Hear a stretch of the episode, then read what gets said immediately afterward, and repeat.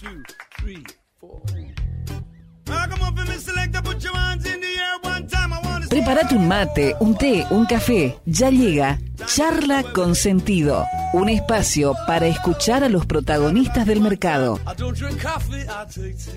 Auspician este bloque. IEB, Invertir en Bolsa. Empresa líder en el mercado financiero, con más de 10 años de experiencia brindando soluciones de inversión y financiamiento para individuos y empresas. Consulte el sitio web ingresando en www.ieb.com.ar. Agente de liquidación y compensación y agente de negociación integral registrado en CNB bajo el número 246. Desde el litoral y con presencia en todo el territorio nacional, Net Finance es la red comercial del mercado de capitales que mejor acompaña el crecimiento de tus inversiones personales, el financiamiento pyme y la optimización de los flujos de caja de las empresas. Seguinos en www.netfinance.com.ar o en Instagram como netfinance-bajo para más información. Agente productor del mercado de capitales registrado en CNB bajo el número 1158.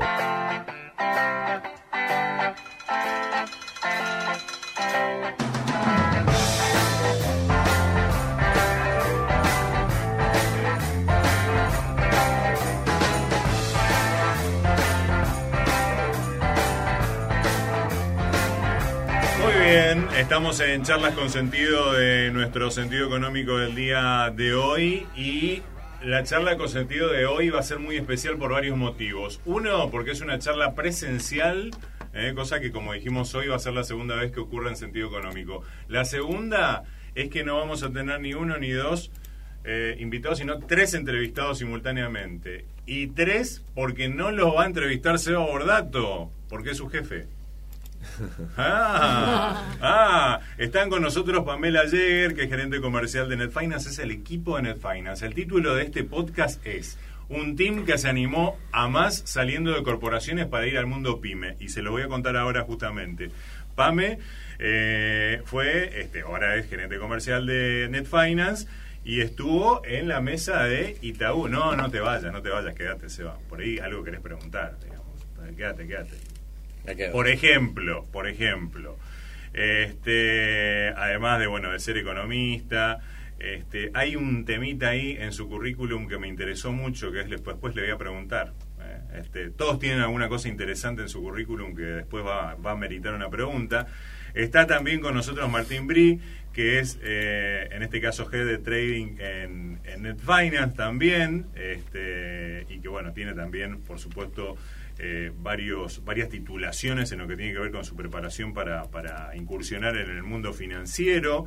Eh, y está con nosotros también Tomás Mandrini, que eh, también, por supuesto, tiene una carrera muy particular, Tomás, porque la verdad que lo de Tomás es también para, para, para que le preguntemos cómo tomó la decisión también a, a- Martín, ¿no? De abandonar el mundo corporativo para este, incursionar en una pyme como es NetFinance y con esta particularidad, en este caso, que tiene esto de trabajar también eh, en una empresa que está de alguna manera ubicada en el litoral, pero ustedes trabajando desde Buenos Aires, por ejemplo, ¿no? Así que bueno, está, este, como decía, Martín Bri, este, Tomás Mandrini, que es trader en, en NetFinance, que tiene, la verdad, unas cosas también muy interesantes en su currículum, así que después le vamos a preguntar, no se asusten, chicos, todo va a ser este, muy agradable, Espe- espero y espero que se lleven eh, esa impresión. Así que primero, gracias por estar, eh, muy buen día, bienvenidos a Misiones. Muchas Eh, gracias. Un gusto. Muchas gracias. eh. Así que bueno,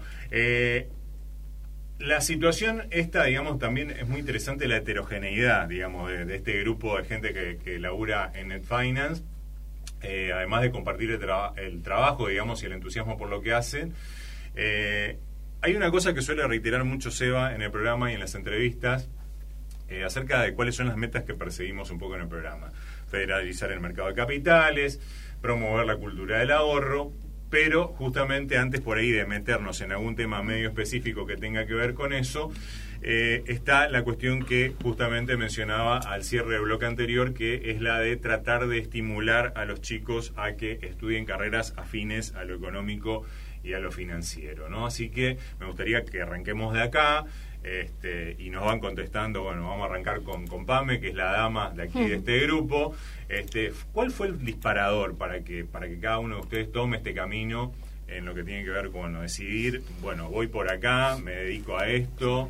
Este, así que bueno, este, Pame, contanos un poco cómo fue tu historia personal en ese aspecto. Sí, a ver, yo estaba en quinto año, me gustaba mucho la matemática y no sabía mm, qué estudiar. Hice un test vocacional y bueno, me dio que podía llegar a ser actuario, que actuario es una carrera en la cual uno puede trabajar en relación de dependencia y también de forma independiente. Y bueno, en la carrera em, entré como pasante en el Banco Itaú, ahí estuve 15 años, Mirá primero vos. en créditos y después en riesgos, que ahí éramos todos actuarios. Después me fui a una sociedad de bolsa y después volví al banco. Y bueno, en el banco lo conocí a Seba, ahí me entusiasmé mucho con toda esta parte comercial y el tema de las finanzas, y bueno, y después volví con Seba eh, en este proyecto de, de Net Finance. Así que bueno, pero desde un primer momento es como que tenías claras las cosas. Tenía que, O sea, bueno, al principio, eh, a ver... vos estaba- sos economista. También soy economista, Sí. sí. Me entusiasmaba mucho toda esta parte de las finanzas, el tema de la parte de la relación con los clientes. Y bueno, si bien mi carrera eh, principal, que es actuario, es bastante como muy estructurada, Sí. me di cuenta ¿Por qué? ¿Qué hace un actuario? un actuario calcula primas de seguro, hace mucha estadística, matemática, eh, muchos modelos matemáticos, económicos. Y bueno, yo ahí estuve como tres años en el banco y me di cuenta que, que no era lo mío. Me di cuenta que me gustaba mucho más la parte financiera, las inversiones, eh, el relacionamiento con los clientes. Y bueno, y ahí fue que, que me animé. En una primera instancia me fui del banco Sí. a una sociedad de bolsa. Ahí fue como el prim- la primera vez que dije, bueno, me animo.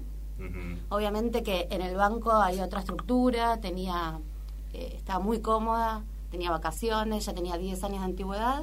Y bueno, y ese salto a la sociedad de bolsa fue como la primera vez que dije, bueno, me animo, dejo la zona de confort, porque la realidad es que en el banco Claro. uno llega a fin de mes, cobra un sueldo, ya, ya sabía lo que tenía que hacer, al principio en crédito. después- Seguridad. Exactamente. Y bueno, dije, bueno, me animo. La realidad es que en ese momento tenía 30 años y dije, es como un quiebre, ¿qué quiero hacer de mi vida? Ahí fue la primera vez que dije, bueno, ¿qué siento? Y dije, bueno, voy a seguir lo que siento. Ya para ese entonces, cuando estaba en la parte de, de riesgos en el banco, ya tuve esa necesidad de decir, bueno, no sé si estoy segura y, y tuve un emprendimiento eh, mi mejor amiga, teníamos como muchísimas ideas y en ese momento eh, viene un día a mi casa y me dice, mira esto y me muestra una foto de, de un almohadón de emoticón. Ujú. Y dije, está buenísimo, vamos para adelante, vamos para adelante, vamos para adelante. Y me acuerdo de ese momento que nada, estábamos en mi casa y digo, bueno, mañana a las 8 de la mañana nos encontramos en 11, que es en Buenos Aires el lugar donde venden telas, Claro. y le digo, mañana a las 8 ahí. Bueno, dale, vamos. Mi amiga me dice, bueno, ok, éramos como una dupla en la cual Sí. yo soy muy mandada y ella es como más detallista, pero como más con los pies. Sobre la tierra en cuanto a cómo hacerlo, digamos. Exactamente. Entonces fuimos a 11 y nada, y mi amiga, bueno, buscando, encontramos una tela que creíamos que era la propiedad, ninguna de las dos entendía nada en ese momento. Y yo había llevado plata y le dije, bueno, dame ese rollo. Ujú. 11, tenemos que ir después a trabajar. Y se me queda mirando y me dice, ¿qué? ¿Qué hacemos con ¿Qué esto, hacemos con esto? Y bueno, compramos ahí el primer rollo y fuimos a un lugar, otro lugar. Y bueno, es un emprendimiento que la realidad es que nos fue súper bien. Eh, vendíamos almohadones a todo el país, después hicimos almohadones, medias, tazas, hasta llegamos a tener un local en el abasto. Mirá vos. Sí, la verdad que estuvo buenísimo. Y bueno, y ahí me di cuenta que me gustaba mucho más la parte comercial Mm, que la realidad es que con ganas y con esfuerzo y con convicción se pueden llegar a grandes cosas. Y justo ahí, en ese momento, también se dio esta oportunidad en la cual Seba me había llamado para ver que, bueno, tenías... En ese momento yo le decía a Seba, llévame a trabajar con vos, llévame a trabajar con vos, quiero ah, la parte comercial. Bueno, mirá vos. Estaba súper insistente y un día me llama y dice, bueno, ¿querías venir a trabajar conmigo? Venía una entrevista, estoy en una sociedad de bolsa. dije, bueno, la realidad era eso. Eh, dije, bueno, voy. Y me fui un nueve meses a trabajar con Seba. Mirá vos. Sí. Después volví al banco y un, estuve cuatro años en el banco, en la mesa del Itaú. Y un día dije, basta. Agarré la cartera Sí, sí, a las claro. 3 de la tarde en el medio de, la- de operaciones, de todo. Dije, esto no es para Te mí. levantaste y te fuiste. Sí, agarré la cartera, en, en el medio del banco hay unas puertas, en el medio de la oficina, agarré y me fui. ¿Y qué te dijeron? Nada, como que ya también era una inquietud personal en un momento vos. de mi vida en la cual yo Claro, no te dije... importaba tampoco lo que te digan, digamos, ¿no? Era como Este, que dije, la realidad es que estaba en un lugar en el cual quise estar, quería estar en la mesa de un banco y dije, bueno, esto no me llena, esto no lo puedo complementar con mi vida personal, tenía otras necesidades, a mí me gusta mucho viajar, me gusta, y bueno, hay que buscar un equilibrio en lo que es la parte corporativa, eh, con un jefe, dos jefes, tres, un- y Sí. bueno, y Con tu vida personal. Exactamente, con mi vida personal y bueno, y también teniendo un poco ta- es- esa experiencia de decir, bueno, emprendí, eh, me- si bien estaba con una amiga, Sí. no fue bien y demás, dije, bueno, es el momento de encontrar otro rumbo y bueno, un par de meses después me volví a cruzar con SEO, hablamos Ese un poco... que y ahí estaba, siempre ahí se cruzaba. ¿eh? Sí, la realidad es que, bueno, trabajé con él, conocía mucho la, la fuerza que tiene, el- apunta a los cañones y va para adelante, es, como una especie de tractor, y dije, me cuenta de net, dije, me quiero sumar, de vuelta, bueno. de vuelta con vos, y bueno, y acá estoy, súper contenta con, con la decisión, y O lo bueno de la entrevistada es que vos le haces una pregunta y te cuenta la vida. Eso está buenísimo. Eso está buenísimo. La verdad que no, pero la verdad que, que es súper interesante tu experiencia, este, Pame, eh, espectacular. Eh, Tomás, vos ya tenías decidido que, que lo, lo tuyo era la cuestión, digamos, la economía, las finanzas, o tenías otro tipo de inquietudes, por lo que vi también tenías un laburo en, la jefatura de gabinete. Sí, sí, sí. Bueno, yo la verdad, a, los 18 años uno no es que tiene muy claro qué es lo que quiere para su vida. Eh, decidir una carrera quiere decir, estoy decidiendo más o menos de qué quiero trabajar y de qué Claro, voy a vivir. Eh, entonces es más o menos elegir un trabajo para siempre, más o menos. Con esa estructura lo que me interesaba era más lo contable, eh, simplemente por oído de amigos que tenían padres Contadores. Claro, contadores que venían de ese mundo. Dije, bueno, es lo que me gusta. Eh, y, y una vez que me metí en la carrera, en ciencias económicas, administración de empresas, la verdad que me encantó. Sí. Eh, todo lo que tenía, sí, sí, soy licenciado en administración de empresas y, eh, y la verdad que todo lo que tenía que ver con finanzas, con la macroeconomía y demás, pero principalmente el mundo bursátil fue el que me, el que me atrapó. Tuve un profesor, un genio que lo amo, que es el que me metió de lleno, me dijo, venite con nosotros, me llevó a una agencia de, a una agencia de bolsa, no sé cómo Sí. se llama, a que vea cómo es que se trabajaba en el mundo de la bolsa. Y fue algo que me, que me atrapó, que me encantó. 2020 llega el tema de la pandemia, se cierra todo. Eh, yo en ese momento tenía un trabajo en el Estado, un trabajo con un sueldo fijo, Claro, con mis seguro, un poco lo que seguro, con seguridad. Sí. Y tuve un punto de quiebre en, en un momento en el que, bueno, yo fui padre en el 2021 y eso me hizo un cambio de cabeza rotundo. Eh, empecé a priorizar otras cosas en la vida y ya no tanto la estabilidad. Eh, yo soy muy partidario de que acá estamos una vez sola y bueno, Sí, hay que ahora hay que ir por todo, claro, hay que ir al medio y es ahora. Para bien o para mal, muchas veces nos equivocamos, pero... Y la verdad que, bueno, empecé yo, como bien dijiste, tenía un buen trabajo, un buen puesto, pero en un momento, un día, la verdad que la estaba pasando mal, eh, el clima no era el mejor en el trabajo. A veces también el Estado tiene eso, ¿no? Eh, tiene un poco de eso, pero es algo que pasa también en las En la corporaciones parte también. privada, claro. Pasa mucho o sea, el tema de un sueldo fijo y la estabilidad, lo que te brinda es eso de, bueno, eh, ese miedo a probar otra cosa. Eh, y la verdad que un día en marzo eh, veo en Twitter que Diego Hartfield, que lo sigo en Twitter hace años, porque, Sí, bueno, porque te gusta mucho el tenis. me gusta mucho el tenis y, Tiene una foto que se fue a París con Zabaleta Sí, y con Gastón Gaudio. y con sí. Gastón Gaudio. Sí, sí, sí, sí, tuve, no sé. Una experiencia, un flash, así, una cosa... Esas cosas de la vida que pasan. eh, en el 2016, yo tenía 20 años, me gané un viaje por una trivia de mensaje de texto. Eh, y bueno, me fui a París, o sea, yo siempre miré tenis, pero bueno, encima... Claro, pero te vas con... Sí, no, no. Es como Me fui irte con a ver un partido de fútbol. Maradona. No, no, Esas me fui cosas- con ellos en avión y con, tuve un, o sea, cinco Viviendo. o seis días viviendo con ellos, almorzando, desayunando. Era una constante, la verdad, tipos geniales que para mí eran ídolos. Yo los miraba en la tele Totalmente. desde un rinconcito. Y bueno, desde ese mundo del tenis, siempre Diego lo, lo que me llamaba era que era un tipo que, bueno, venía del mundo del tenis, que yo que lo miraba por la tele, Claro. haciendo tenis, y de golpe eh, el tipo sabía mucho de finanzas. Y dije, che, este tipo, ¿qué onda? Y veo que un día pone en Twitter, eh, en Net Finance estamos buscando un trader junior, qué sé yo.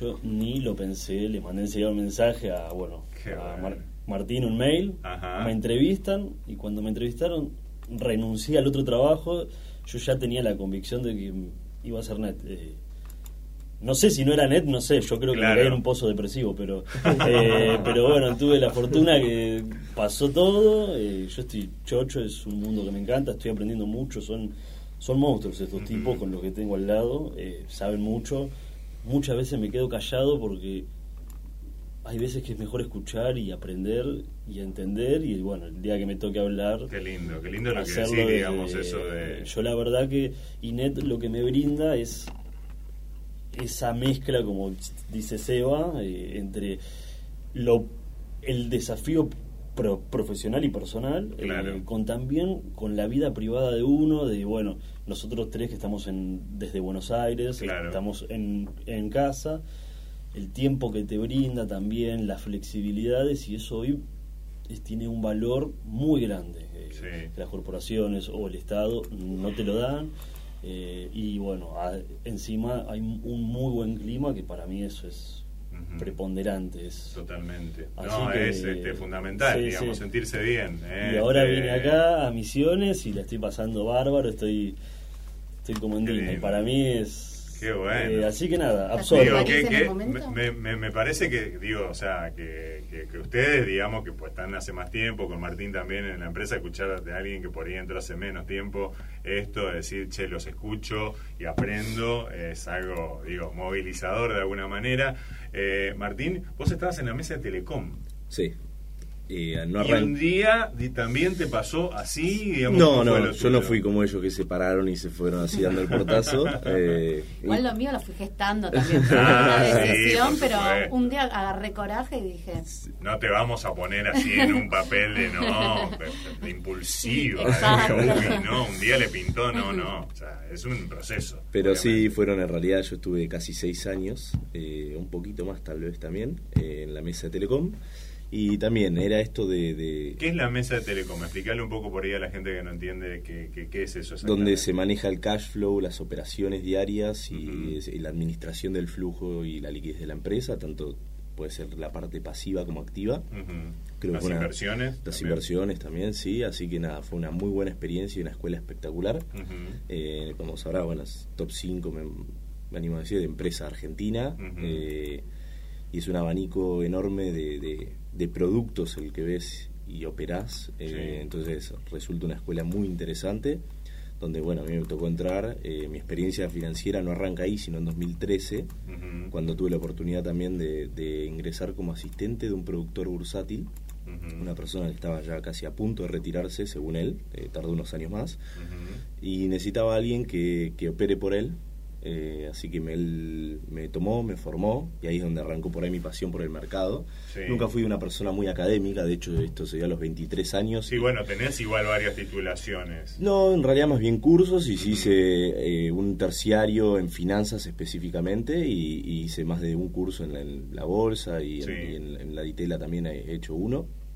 Eh, pero a mí me gusta más lo que es el mercado en sí, la pantalla, el operar, el trabajar de eso, más que, que por ahí en la, la parte académica que Que bueno, que te da un backup. obviamente, también, es- es, obviamente. necesario y así lo entendí allá en 2013 cuando me, me empecé a adentrar en esto y me gustó. eh, y ahí es donde empecé a estudiar y tuve la oportunidad ya a los dos años de entrar a la mesa de Telecom. Eh, y ya ahí cambió muchísimo la cosa porque me metí más en lo que es el mercado tradicional, empezar a conocer los bancos, la gente. Eh, y nada, es una experiencia espectacular porque vos entras, imagínate, yo entré como un junior y de repente estás charlando con un estudio abogados ultra reconocido norteamericano y, y- y- Wow. y negociando por ahí. eh, sin ser un partícipe 100%, sino que estás ahí aprendiendo eh, y estás negociando un contrato en el FMI. Eh, Son Ujú. cosas que no te pasan todos los días y que te dan una amplitud y una visión también de cómo manejarte, me parece. Eh, y los montos que se manejan. y los también. montos que se manejan, es como que te da otra percepción de la realidad, otra percepción de la responsabilidad. Eh, y nada, me, me interesó muchísimo, me, me encantó, pero llegué a un punto también en el que yo siendo de, de- de un, de un lugar que estoy a una hora y media por ahí de, Buenos Aires. de ¿Dónde capital. laburas vos? Yo ahora estoy laburando de mi casa, que vivo en, en Adrogué, es en la provincia de Buenos Aires, y yo estoy a una hora, ponerle hora y media, y más también, ya sabemos cómo es viajar al centro, Sí. y lo empecé a sufrir, o sea, desde los 18 años que lo hice todos los días, y ya sabemos cómo son las corporaciones, no son flexibles, no me había pasado en mi vida de tener un home office, Ujú. y me pasó con la pandemia, al igual que, que- que por ahí con Tommy, con una experiencia parecida. Vos ya en pandemia ya laburabas en No, Netfinance, yo estaba ¿no? todavía en Telecom. Ajá. Yo entré a NetFinance en mayo de 2021, Sí. eh, ya más o menos saliendo de la pandemia. Eh, estuve laburando todo el tiempo de mi casa en la pandemia, ¿no? Obviamente. Y me pasó también que nació mi hijo en septiembre de 2020. Mirá. Y, y los meses que estuve en mi casa dije, no, esta experiencia no me la quiero perder. Así que era como requisito necesario para mí el encontrar esa flexibilidad de la que siempre hablamos de del desafío laboral eh, mezclado con calidad de vida. A ver, eh, todo lo que ustedes cuentan es muy loco porque uno se imagina, este, y bueno, uno también tiene este, de, de conocerlo acá, Seba, de, de que está al corte todo el día, digamos, ¿no? Este, que bueno, de que es algo súper absorbente, pero que, que, que nos cuenten, digamos, la contracara de lo que es la vida diaria. Ustedes, ponele, eh, Tomás, vos, este, Pame, ¿ustedes de, dónde- de dónde laburan? ¿Desde la casa Desde también? casa, sí, sí, sí. Sí, sí, sí. Yo Sí. tengo un ¿En espacio. dónde estás vos? En mi En- casa yo soy de la ciudad de La Plata. Ajá. eh, y tengo ahí un espacio en mi casa en el que Sí. yo trabajo tranquilo. Yo creo que no se escucha Vicente mucho. Vicente, mi hijo, creo que no se escucha mucho. Eh, así que Ajá. desde ahí estoy bárbaro. Estoy Ah, le está preguntando a ver si lo escuchan al, al Sí. bebé. Sí, sí, sí, no creo. sé, yo que no se no. escucha porque o sea, tengo un espacio bastante cerrado, pero Sí. ¿Y vos, Pame, de dónde laburás? Yo también desde mi casa vivo en Núñez y me armé también como una especie de oficina y estoy cómoda, Pero... priorizando buen internet. Ajá. Y uno se imagina que esto es súper absorbente y que vos tenés que estar prendido a la pantalla todo el día, pero no. Sí, no, o sí, sea, sí, sí, sí. y no, digamos. Ahí- Pero vos también tenés espacio para tus actividades. Cada uno de ustedes tiene espacio para sus actividades Sí. personales y la flexibilidad, digo, para poder hacer lo que le gusta también. Porque, Obviamente. Sí, la Porque- flexibilidad creo que viene más por el tema de- del antes y el después. El no, el no tener que viajar, e ir y volver y perder tres horas de tu día por ahí adentro de un tren y un colectivo.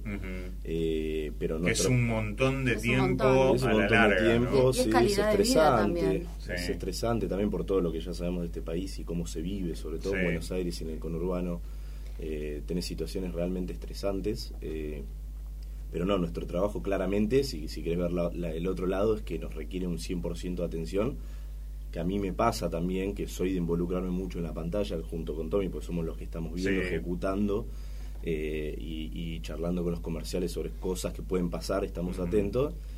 Y si hay es un día que es muy demandante de cara a un cliente que te está consultando cosas, vos tenés que estar ahí. Sí. Sí, igual lo que tiene también es al trabajar con un equipo es que Acércate un poquito más a Seba, así se te- Sí, para mí es súper importante el tema del equipo y, y el tema este de poder combinar con lo que es una vida personal. Por ejemplo, no sé, yo en otra oportunidad cuando trabajaba en una corporativa, pedir permiso para ir al cumpleaños de mi sobrina era no, como... olvídate.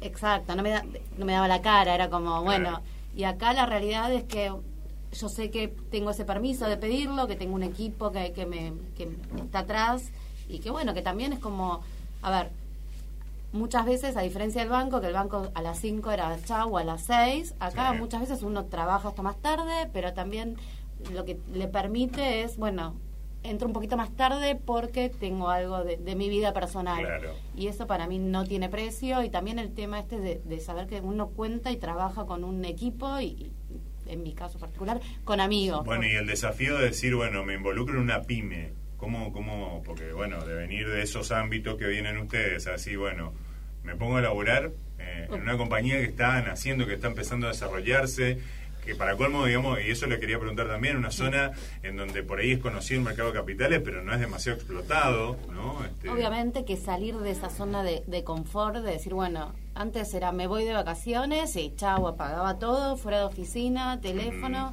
y acá es como que sos parte y es distinto. Y ah, uno también tiene como más responsabilidades. eh, yo creo que en mi caso también me animé un poco a dar ese salto de decir, bueno, voy, confiaba mucho en el proyecto, confío confío en el proyecto, confío en el equipo, confío también en mi, en mi, capacidad y en lo que se pudo lograr quizás en experiencias anteriores. Y obviamente es una de las mejores decisiones que tomé en mi vida. Es como, yo de hecho cuando me fui del, del banco en su momento, fui al psicólogo para decir que quiero. y quiero volver a una corporativa porque en ese momento tenía como bastantes contactos y me, me, claro, ofrecieron, exacto. es una decisión que quiero de cambio, es, cambio de paradigma. Y bueno, y fui encontrando el camino y... Sí, y también tener un cierto sentido de pertenencia, ¿no? Que eso es difícil que se dé en una corporación o, como pueda decir, en, el la jefatura de gobierno. O sea, vos acá estás involucrado en un proyecto desde, desde el inicio, que es un poco lo que me pasó a mí en lo personal cuando hablé con, con Seba al principio, que dije, bueno, me animo y, voy para este lado, vuelvo un poco a lo que hacía antes, eh, es arrancar un proyecto de cero, sentirte parte y sentir que también vos estás involucrado en todas las decisiones de, del día a día de esa empresa y que tu trabajo y tu esfuerzo tiene un impacto real y es mucho más tangible que por ahí en, en, otro lado, donde sos un número, en la realidad. No es que trabajo en, sino que soy parte de. Eso es, algo que yo que se lo dije a Martín, que lo que más que me interesaba de Net era eso, que, que mis acciones tengan un impacto en el día a día, porque en definitiva uno como que necesita también sentir es la satisfacción de que eso que estás haciendo tiene un sentido y va para un lugar. No, que bueno, es lo mismo que lo haga o no. Eh, perder eso. Claro. Eh, entonces eso es lo que tiene ese desafío diario de, bueno, hay que ir por todo. Sí, y ponerte muy contento también por los logros que sabes de los compañeros y es como, es esto de, de no, somos uno. Sí, eh, bueno, la verdad que todo esto que ustedes cuentan, digo, me parece que es súper estimulante para, eh, como dije al comienzo con la primera pregunta, para alguien que está pensando en qué va a ser de su vida, como decías vos, Tommy, hoy, eh, decir, bueno, eh, me tiro a esto, pero yo tengo la imagen de que es así o de que es asá. Bueno, este, la situación de Net Finance concretamente, digamos, y el desafío que le presentó personalmente a ustedes y lo que le significa en el día a día es esto y la verdad que es súper interesante por ahí salir un poquitito también de la cuestión técnica, este, como solemos transitar y por supuesto con, unos entrevistados de, lujo realmente, para que los chicos este, que están pensando en seguir una carrera vinculada a lo que tiene que ver con lo económico y con lo financiero, eh, bueno, este, decidan y bueno, puedan saber de cuál es realmente la vida que eh, lleva alguien que se dedica a esto este, como lo hacen ustedes, con, con, bueno, con el empuje que lo hacen también. Y a propósito de eso, bueno, ya vamos entrando un poco en el, en el tema que tiene que ver con el negocio netamente. ¿Cómo se logró también, como les, como les decía recién, y, para que me lo conteste cualquiera de ustedes también, y me parece que por ahí más los comerciales, ¿no? Este, el tema de ir logrando un crecimiento tan significativo en una cartera, en la cartera de clientes, teniendo en cuenta justamente de que también estamos en una zona de alguna manera inexplotada de, en lo que tiene que ver con, con, cuentas comitentes, con, bueno, este, a lo mejor hay un conocimiento de mercado de capitales, pero bueno, como que todavía hay una reticencia. Sí, a ver, eh, me acuerdo que cuando tuve una de las primeras entrevistas para hacer la parte comercial me preguntaron cuál era como mi capacidad frente a las frustraciones.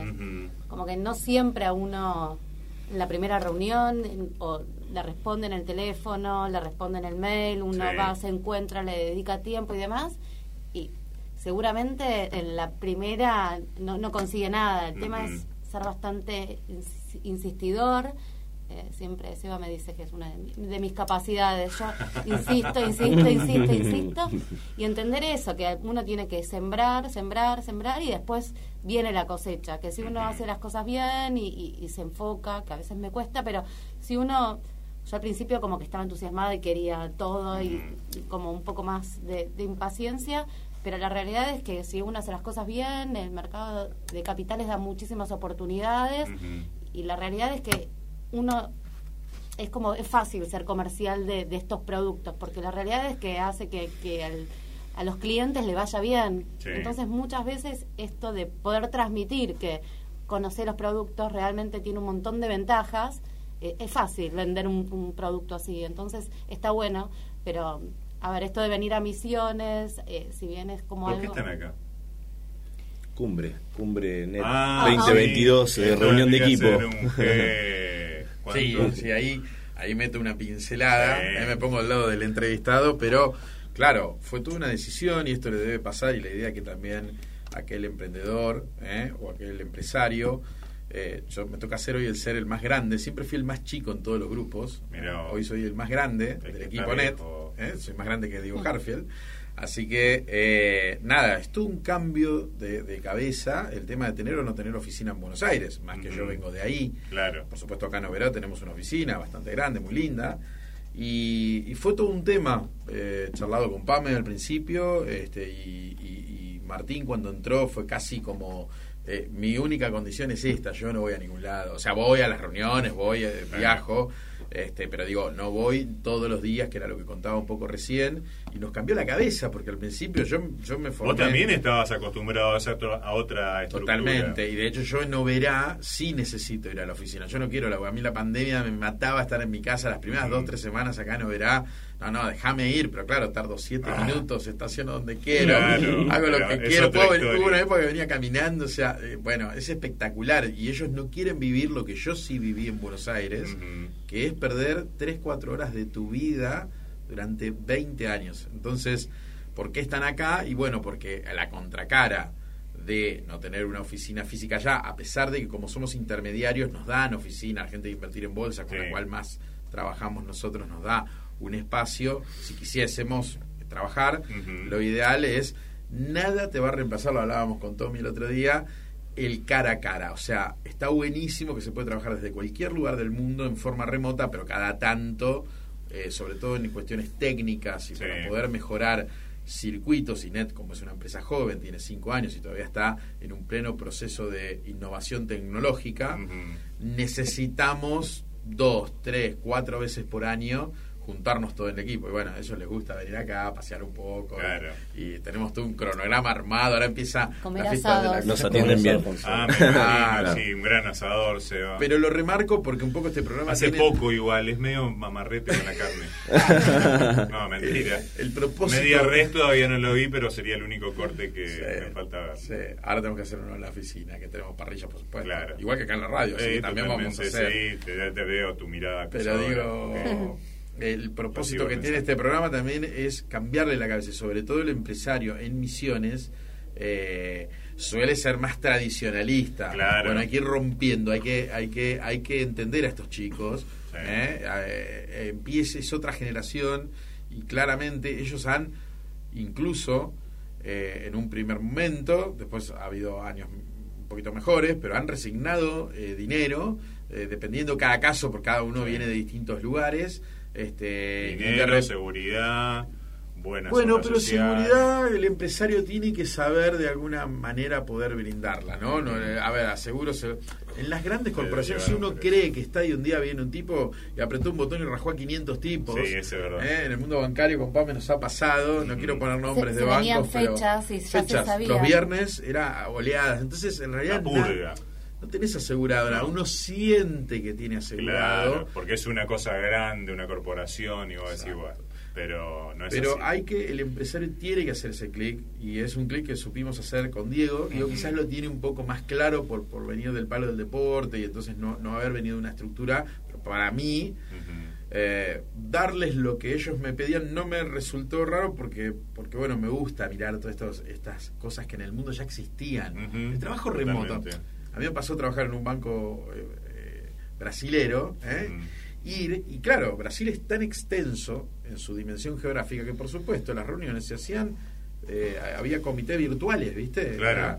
Y, y ahí empezó a picarme un poquito esto, che, la verdad que, hay la- es por acá, ¿entendés? Y no hay que tener miedo, a los empresarios hay que decirle, no hay que tener miedo, denles el lugar eh, a los chicos que, que lo que quieren hacer y entender que estamos en un momento de- del mundo con un cambio importante en relación a eso. Y ese equilibrio entre poder, entre poder disfrutar, no sé, como decía Pame con mi sobrina, es importante. Sí. Hay que tratar de armarlo y por eso tratamos en NET de armar eh, ciertos backups y, y- y cuestiones de quién reemplaza a quién. Pero es una, es una responsabilidad empresarial y además, te digo algo, Ale, y se lo digo a los oyentes, que esto ya llegó, o sea, que no se resistan demasiado. Y del otro lado está la responsabilidad. O sea, eh, obviamente, si confundo la libertad con libertinaje, Ah. decanta solo, no se haga problema, ese chico se va a ir. Porque lo que sí tenés que definir para que todo esto funcione son buenos objetivos. Entonces se trabaja por objetivos y no por sentar el traste en una En silla. una silla, Entonces, exactamente. hay que animarse porque se puede y eso te cambia Sí. mucho la Te productividad. ayuda muchísimo en la motivación también. ¿Qué es esto? Sí, eh, bueno, está todo muy lindo acá, a ver, Disney. Esto que nos cuentan es Disney. ¿Cuánto va a estar el, ¿A cuánto va a estar el dólar? No, mentira. Eh, no le vamos a preguntar esto, pero sí, a ver, eh, dólar, carry trade, plazo fijo. Por favor, a ver, ¿qué, qué, qué andan prefiriendo? Me- CDRs, Me divierte bonos, muchísimo esa mercado pregunta. argentino. Me divierte Eh, muchísimo la pregunta de cuánto va a estar el dólar y siempre a modo Sí. chiste no les digo a, a, a cualquier cliente que me llama desesperado, le digo, mirá, si supiese cuánto vale el dólar mañana, no te Ah. estaría atendiendo. No, no, claramente. Claramente estaría negociándolo y, así, llenando el juncadela, digo. Pero no, eh, por ahí es una respuesta un poco genérica la mía, pero está el famoso concepto del costo-oportunidad, eh, que, que está permanente en toda inversión eh, y que dólar plazo fijo es depende muchísimo siempre el perfil de quien lo busque para mí Bueno, eso también les quería preguntar. ¿Para dónde se peina la gente acá en el litoral? ¿Eh? Este, ¿Es más conservadora? Sí, más conservador. Es- es- hay de todo yo creo que hay de todo hay de todo ¿Más sí- empresa, más individuo? como De todo. ¿De todo? De sí, todo. de todo Y es un poco también es entender los productos. Creo que nosotros también vinimos acá a hacer un poco, Seba, principalmente esto de la educación financiera, de.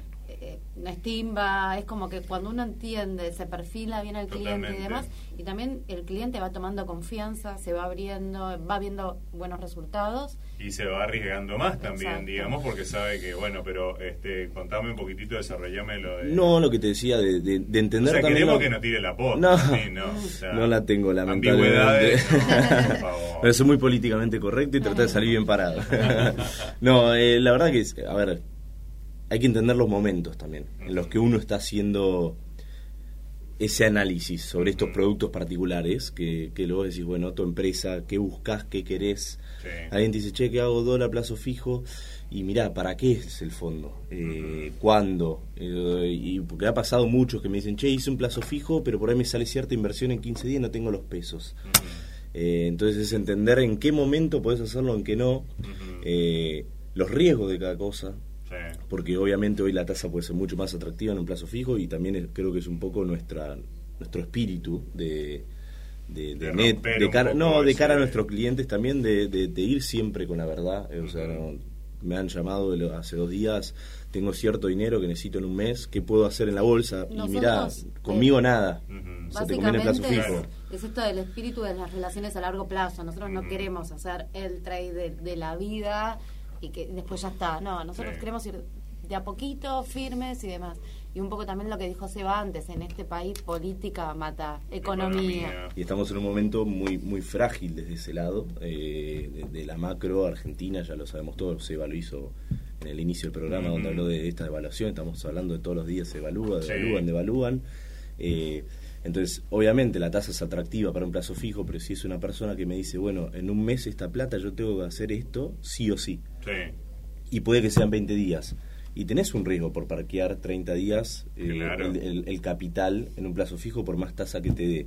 A veces es cuestión de resignar y encontrar el equilibrio entre disponibilidad, tiempo y riesgo que uno necesita asumir y para qué es ese capital. Claro. Y, la- y la- en qué tipo de diversificación está la cartera, digamos.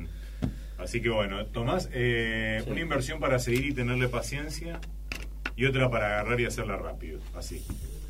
La compro la vendo. paciencia. Habla de Galicia, estoy comprado. No, Para- yo para creo recorto. que lo que son las empresas energéticas, más allá que cuando asumió Massa tuvieron una picada importante por la época del año que se viene también, de más consumo energético y yo creo que hoy son capaz las más atractivas, eh, además quedaron bastante atrasadas, o sea, en cuanto a lo que es en términos de lo que era el dólar. O sea, eso es para quedarse comprado entonces. Sí, y sí, acá sí, estamos para- comprados Pero en para tener- Edenor. pero para tener razón, paciencia. ¿eh?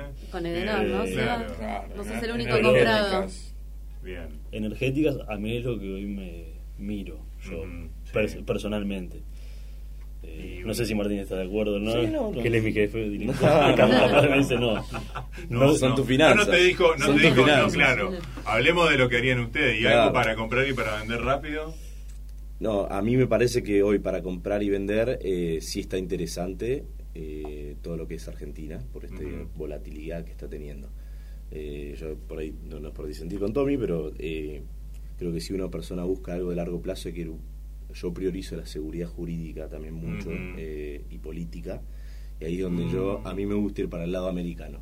Ajá. Es decir, comprar empresas bien value, que ya tenés un track record en el que puedes analizar los últimos 20 años y siempre dio sus dividendos, siempre son empresas estables y que han tenido crisis de, de todos los colores y siempre eh, salieron a flote. El otro día Seba le decía a Santiago López Alfaro que estaba mirando mucho Brasil, por ejemplo. También, sí. ¿Eh? Pasa que Brasil a mí me da un poquito de miedo hoy por el, por el, por el, Por el el proceso tan binario de, de un, un proceso Sí. electoral que nosotros lo vamos a encarar el año que viene. Claro. Por eso creo que si Argentina hoy es, te da muy lindas oportunidades, paso ahora para tradear de corto, Sí. pero más allá de que si vos lo ves los precios en dólares históricamente, es para decir me, siento acá y espero 25 años, Ujú. eh, s- soy muy desconfiado de Argentina y de su seguridad jurídica, entonces creo que si, si Sí, está bueno, han buscando algo pasado muy a largo cosas plazo, que promueven esa claro, desconfianza, eh, creo que si está buscando un poco esa estabilidad a, a 25 años, que si pongo unos dólares hoy y espero, yo prefiero irme para el lado americano, a una tecnológica bien value como puede ser Google, Amazon, eh, podría ser Apple, O eh, Coca Coca-Cola también que es, es cíclica y, y de consumo masivo eh, y, y ya tuvimos un ejemplo claro que fue la pandemia y decir, bueno, ¿qué puede pasar peor que eso después de lo que Sí. vivimos? Y, y tuvieron un comportamiento muy positivo una vez que se recuperó la expectativa, ¿no? Eh, bueno, ya lo decía Seba también en el monitor, bonos. ¿Qué, ¿Qué es lo que está gustando más, digamos? Y yo me ¿El mantengo... largo? Y- el largo, sí. largo para nosotros, Sí, el mundo eh, corto, digamos. Sí, estamos eh, largo por una cuestión del cupón, ¿no? Claro. Eh, yo creo que todavía va a haber tiempo para entrar a los bonos. Eh, todavía no tenés mucho revenue por el lado de los cupones y creo que eso es lo que no lo hace tan atractivo también. Vos estás hablando de los hard. Hablo de los hard dollars siempre, Ujú. sí, estamos hablando de, de G30, L30, Ley Soberana y, y Ley Nueva York.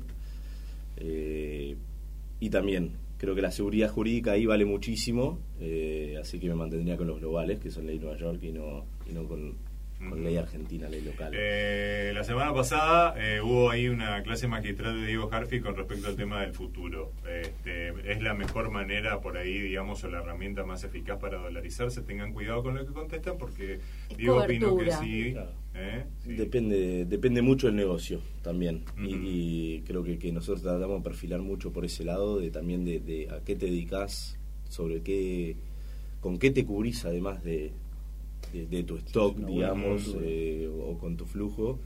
Pero, pero sí, es una, una muy linda herramienta interesante que no todos pueden... Pero hay que aclarar que es no para dolarizarse, sino como cobertura. Como cobertura, Exacto. no, específicamente. no es lo mismo que comprarte Exactamente. los bonos puros.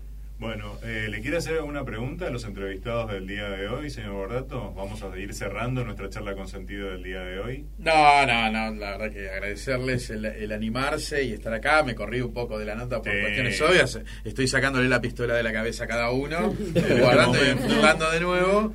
Este, pero nada, es muy lindo poder trabajar en equipo y, y ser parte de un mismo proyecto. Y, y insisto en que es una responsabilidad de, también del empresario. Eh, teníamos, teníamos un jefe que le decíamos TPM, ¿no? Todo para mí. En, en alguna corporación cuando te dan un, un bonus a repartir, pero siempre es medio frazada corta y podés darle a uno, Sí. sacarle al otro y demás. Este, y a veces también Ahí se era ve, TPM. se ve mucha injusticia y mucha ineficiencia en las corporaciones. A mí me ha tocado estar en, en algún banco donde en el mes 7 ya llegabas al budget, ¿sí? Al presupuesto que tenías que llegar. Sí. Y bueno, tenía una frase que el presidente de la compañía decía, tiren el ancla, o sea, tiren el ancla. Era, me parece re desmotivador, o sea, Sí. ya, ¿qué hacías? Y bueno, ¿no? y vos encima como comercial, que te gusta traer cuentas, te gusta desafíos, entonces creo que pasa por ahí el mensaje de hoy, de, de saber armar eh, objetivos desafiantes y charlados entre todos y ir todos hacia ese mismo rumbo. Entonces, estas charlas que uno puede tener de equipo es hacia dónde queremos ir, qué queremos llegar. Después está el que quiere más empujar el lápiz y, y está el que, el que tiene deseos un poco más ambiciosos.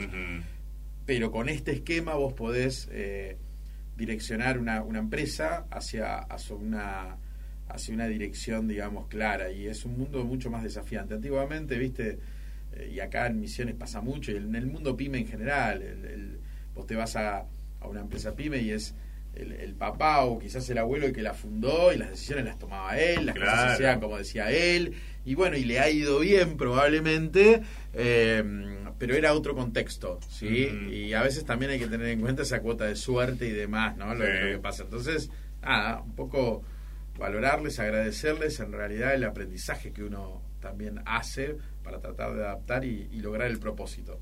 Qué de lindo. eso se trata. Eh, felicitaciones a todos porque la verdad que estuvo muy lindo el programa, muy muy interesante desde el punto de vista de ver cómo, cómo realmente es la cosa, ¿no? Digo, como para que quien tiene pensado, vuelvo a insistir y, y hacemos mucho foco en los chicos, digamos, en el tema de, bueno, de pensar que se pueden dedicar a esto, bueno, está buenísimo, está buenísimo y está buenísimo hacerlo y, y tener la oportunidad de hacerlo como lo hacen ustedes. Y bueno, este, Seba tiene esa particularidad también de contagiarte, digamos, en el tema de decir, bueno, vamos por esto.